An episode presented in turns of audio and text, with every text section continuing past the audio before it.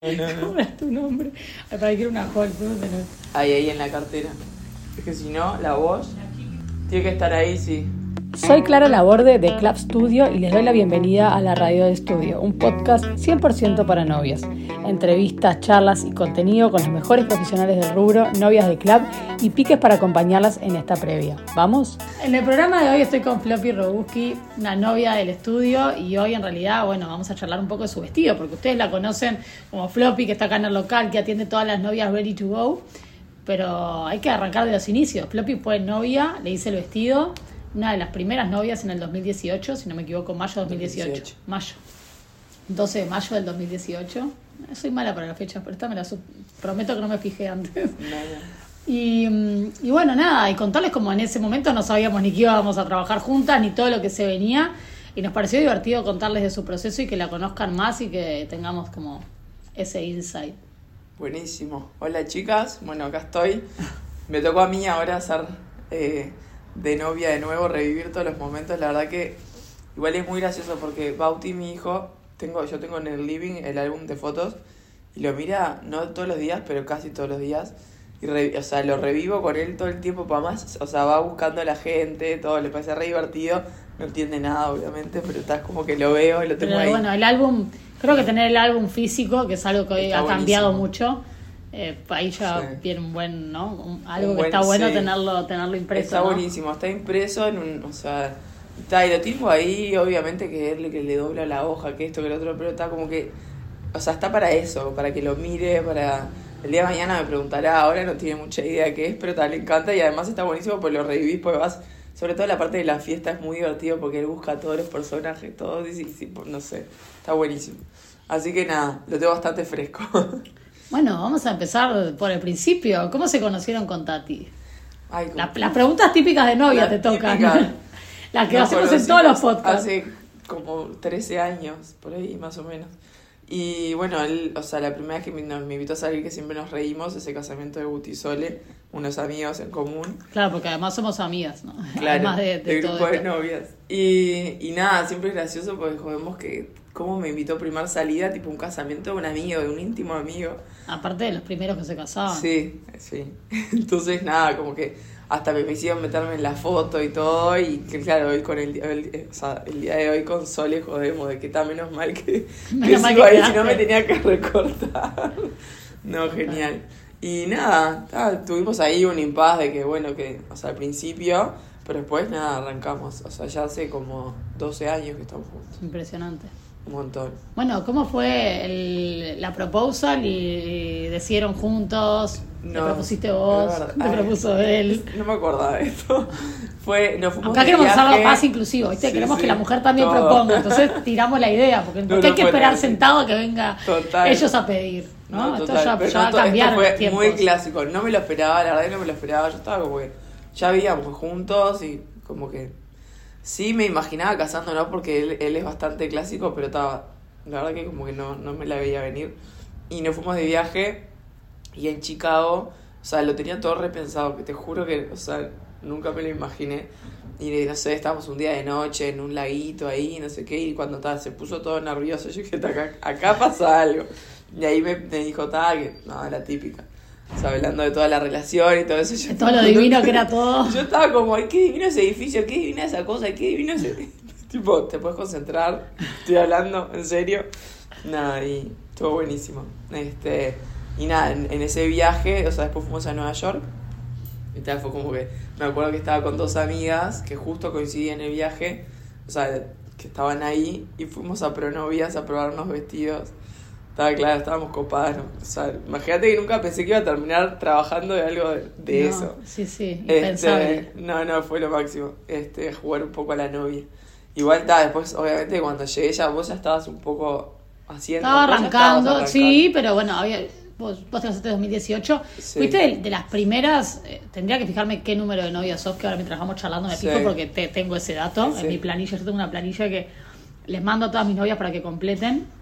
Y yo ahí tengo el historial de todo Sí, lo no. que hice, qué fecha, qué... Claro, y yo me acuerdo que recién, eh, pero en marzo, para mí en marzo ahí se casaron, o sea, tuviste como cinco, cuatro o cinco. Yo te digo, pero fuiste de las primeras seguro. Pero lo que me acuerdo es que cuando llegué enseguida hiciste lo del Museo Blanes. Bueno, estuve en el desfile de Mowick, que fue como lo pri- eso fue como lo que arrancó un poco Por todo. eso. Después la colección Ready to Go fue lo primero. Ahí va. Ah, para que ahí te estoy buscando. Floppy. Mira, fuiste la novia número. Bueno, en el medio tengo ahí como la 28 más o menos, porque tengo alguna madrina, alguna cosa, Claro. alguna invitada que en ese momento hacía que no son novios. O sea, más o menos estás en el, estás en el puesto 32, pero en realidad como hay alguna de esas, más o menos sos como la novia 28. Está, Digo es que un montón. que pero no, pero para mí es como Bueno. re arrancando, número 28. Hoy en día tenemos, no sé, 500, no sé. Sí, es como sos de las primeras. De Capaz que te parece que no, sí. pero sos de las De primeras. las primeras 50. Mm. No, este, pero me acuerdo de eso, de que enseguida que llegué, como que no tenía mucha idea de nada. Este, y hiciste lo de Blanes. O sea, y ahí fue como, me enamoré del vestido que, que fue inspirado. Que fue inspirado en, o sea, terminó siendo, en verdad. terminó siendo muy parecido. La realidad es que terminamos como desarmando ese vestido. Un poco, ¿no? Porque. Y bueno, la, tel- la tela era la- espectacular. Sí. De un, ta, vamos a poner la foto después en la nota del vestido cuello halter. Que tal, yo ahí fue como que dudaba si cuello halter, si no. Cuello en B, tengo fotos tipo B. probándotela en B. En realidad conseguimos el forro de vuelta. La tela la conseguimos de vuelta, en verdad, no era ese literal. No me acuerdo. No, no fue ese literal. La tela la conseguimos. Y yo lo que hice fue después modifiqué el que quedó en el local para que no quedaran como igual. en- es- Claro, el- después cuando Floppy eligió el cuello halter, que fue lo que eligió, para que no quedara como el vestido igual al, al del Blanes, eh, yo lo que hice transformé el del Blanes. Sí, Ujú. ya me acuerdo, hasta me acuerdo de la novia que lo usó. Bueno, y me acuerdo de eso, este, de verlo ahí y tal, lo del todo lo del escote y todo eso, me acuerdo que lo que me confundió fue que me probé un escote en B, el, el, el que tenía escote en B y transparente. Como, Sí, el vacío. Que en realidad al final terminaba siendo cuello cerrado, que es, es lo que yo siempre uso. Que ahí como que me mareé con el escote en B que quería, que esto, que lo otro.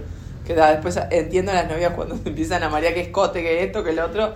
Ta, cuando haces el ejercicio de probarte, obviamente que está buenísimo. Y, y me parece que lo mejor es que tu relación arranca con el ready to go, ¿no? Claro. Que hoy en día, eh, si vos te agendás una entrevista acá para Ready to Go, para ver nuestra colección y probarte, te atiende Floppy. Claro. Entonces es como que está como todo muy ligado.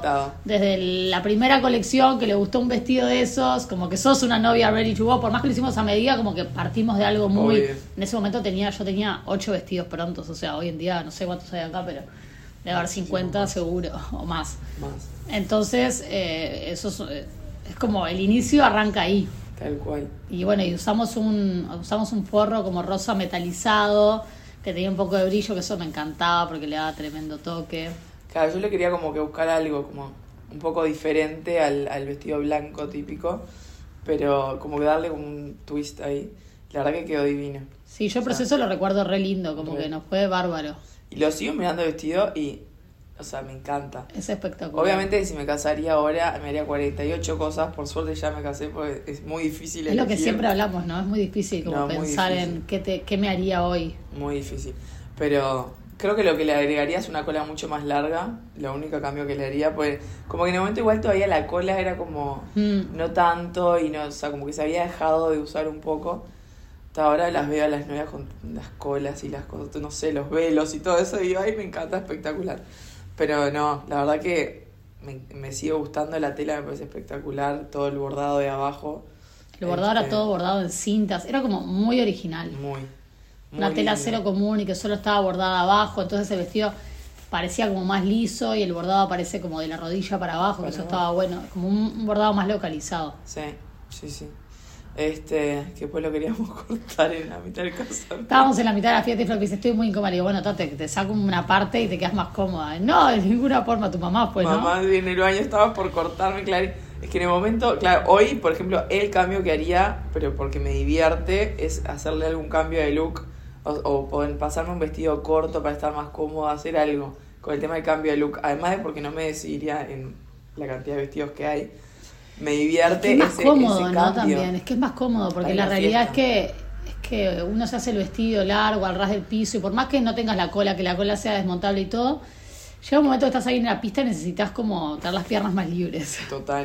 no, Están total. tirando para todos lados y por eso el- tanto el mini vestido, la tendencia al cambio de vestido que está... No, me parece genial. O sea, lo re haría. Pues más llega un punto que estás en la fiesta a las 3 de la mañana que ya está, o sea, como que nada, querés estar cómoda, querés bailar, disfrutar y nada, me parece lo máximo la idea de cambiar. En ese momento no se usaba mucho eso, tampoco se me ocurrió, creo, pero... Sí, como que no...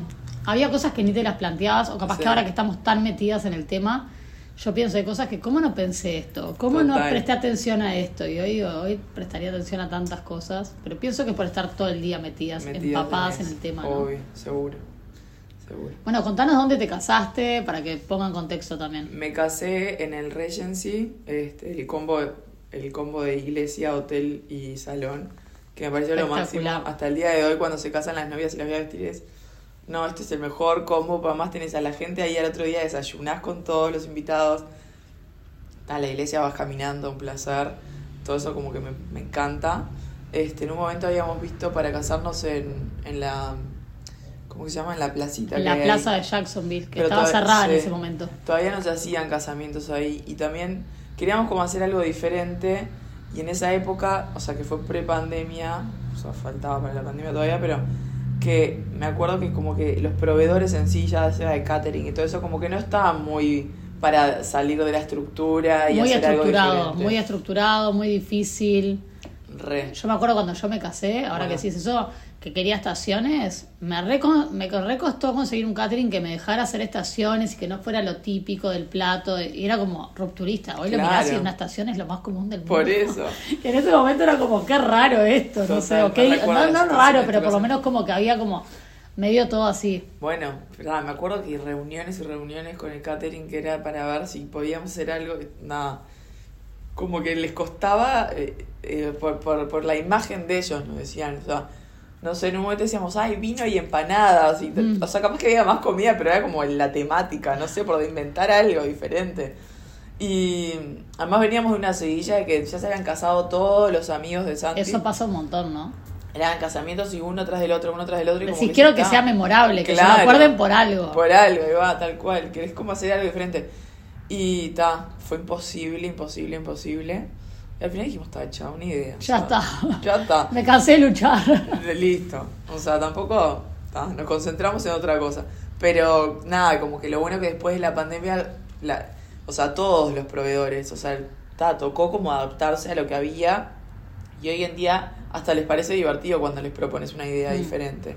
Sí, y también creo que el micro, la tendencia también de que los casamientos son más chicos te da lugar a una inversión distinta, ¿no? Total. Digo, tu casamiento debe haber sido grande, tipo el mío, No, eran 300. Bueno, Bueno, sí, es grande, pero no tan grande. no tan grandecita. Sí, Es como que a veces 300, eh, 300, creo. eso también como complica a veces en decisiones. Claro, entonces está. Pero bueno, nada, el resto lo máximo. La verdad que el lugar me parece un éxito. Todos juntos, ¿sabes?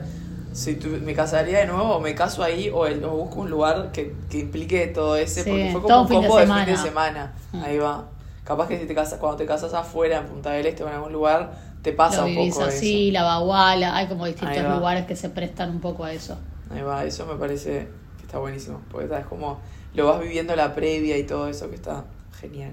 ¿Qué más? Después hi- hicieron el vals, no era vals, ¿no? Habían bailado otra canción. me suena, Empezamos, ¿no? no, bailamos sí, pero lo empezamos con, con una de los Beatles. Sí, me recuerdo. Tengo unos videos yo. sí, claro, mostrar. Es que, es que hay gente que piensa que no lo bailamos, que bailamos eso. Fue como que para que la gente se empezara a arrimar, nos, nos pusimos a bailar, pero fue medio espontáneo, no sé si fue todo muy calculado. Bueno, yo tengo los videos de eso, por eso en mi mente no bailaron vals. Como que era tipo poner esa canción para que nosotros supiéramos que, que, que venía el momento del vals y, y como que seguía, el DJ no cambiaba, entonces nos pusimos a bailar, como que fue medio y ahí improvisado. quedó. Y ta, y ahí después fue el vals un, que ta también, yo lo pedí un poco corto. Yo no lo quería bailar, pero ta, Tati era tipo, no, que sí, que el vals, que está todo muy clásico. Yo no quería saludar en la salida de la iglesia, no quería, quería como No que me cambiara saluden, si pueden, no me saluden en la salida de la iglesia ni en el casamiento. No, no. Nos damos todos por saludar. Chao, pero está, nada. Y, ¿qué más? Bueno, después te maquilló Pau Sid. Pau el, Sid. el tocado fue de, De Belén Belén, Fischer. sí, de las estrellas, yo me acuerdo estaba con... O sea, la, o sea, empecé, no me acuerdo cómo fue, que empecé a ver como alguna referencia, alguna cosa de estrellas.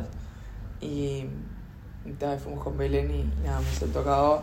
Que mm, nada, después siempre decimos, ta, de, de haberlo convertido en algún cinturón, hacerle algo, pues te da como pena después como guardarlo y. Y, y ta, después me peinó Diego Alfonso.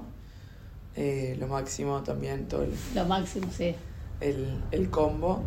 Y, ¿qué más? De proveedores.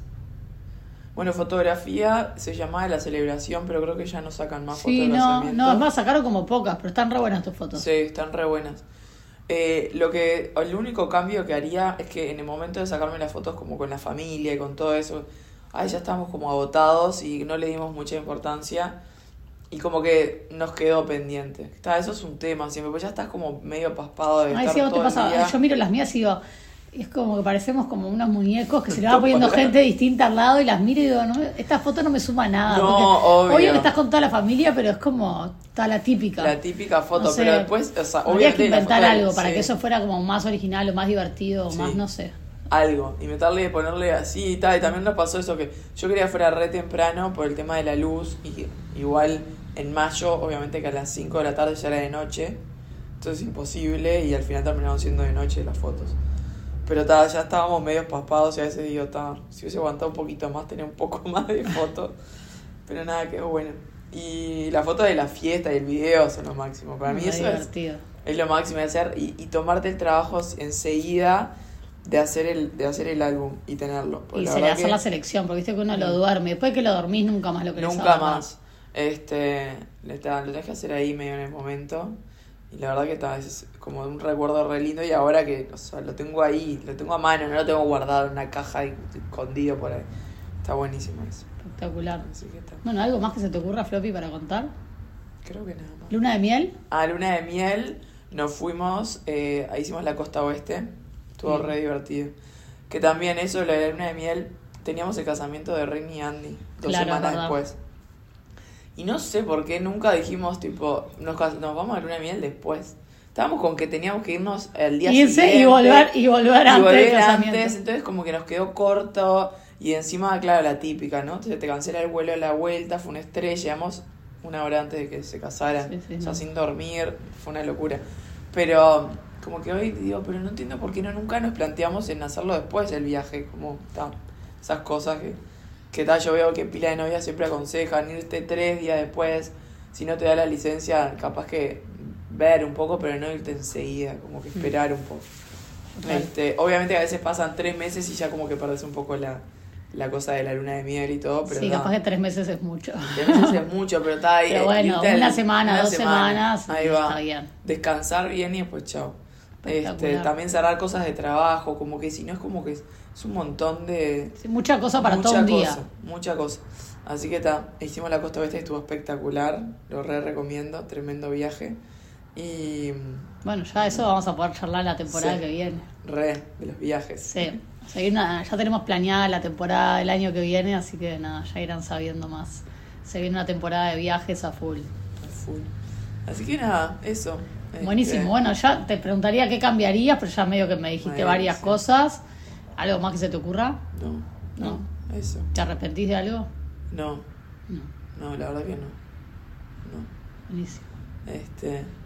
Pasa que pasó tiempo, no lo tenemos tan Pasó fresco. tiempo. No, pasó tiempo, sí, pero está, eso te digo. O sea, sigo mirando el vestido y nada, lo amo. O sea, lo máximo. lo vestido. máximo. Lo máximo, lo máximo. Así que copada. Bueno, espectacular. Gracias, Floppy. Las esperamos acá. Agéndense y nos vemos este jueves que viene en un nuevo capítulo.